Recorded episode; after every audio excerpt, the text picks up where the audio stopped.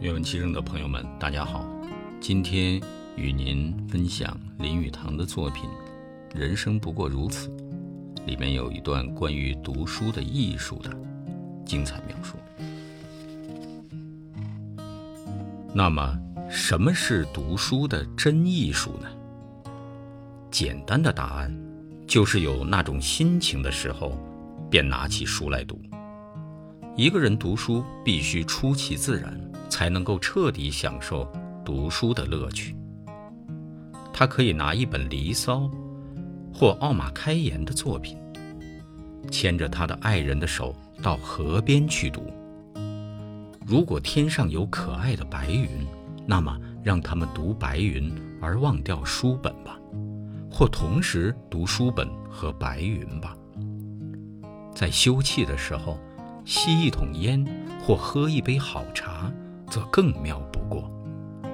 或许在一个雪夜，坐在炉前，炉上的水壶铿铿作响，身边放一盒淡巴菇，一个人拿了十数本哲学、经济学、诗歌、传记的书，堆在长椅上，然后闲逸地拿起几本来翻一翻，找到一本爱读的书时。便轻轻地点起烟来吸着。金圣叹认为，雪夜庇护读禁书是人生最大的乐趣。陈继儒描写读书的情调最为美妙。古人称书画为从间软卷，故读书开卷以闲事为上。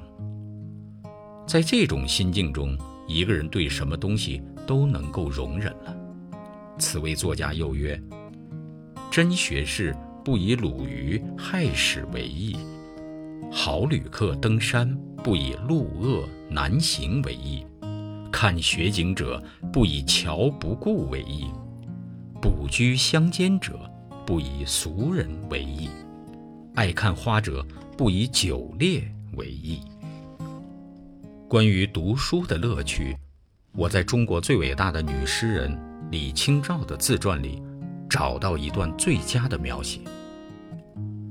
她的丈夫在太学做学生，每月领到生活费的时候，他们夫妻总立刻跑到相国寺去买碑文水果，回来夫妻相对斩完咀嚼，一面包水果，一面赏碑帖，或者一面品佳茗，一面校勘各种不同的版本。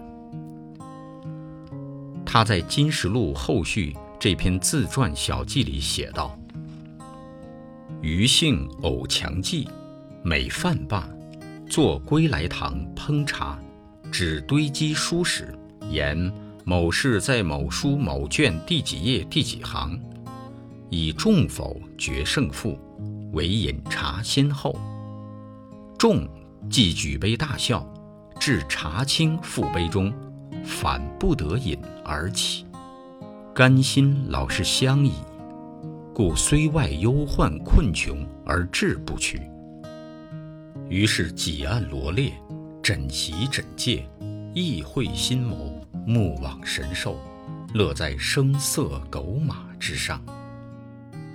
这篇小记是她晚年丈夫已死的时候写的，当时她是个孤独的女人。因金兵侵入华北，只好避乱南方，到处漂泊。好，今天的读书分享就到这里，谢谢大家。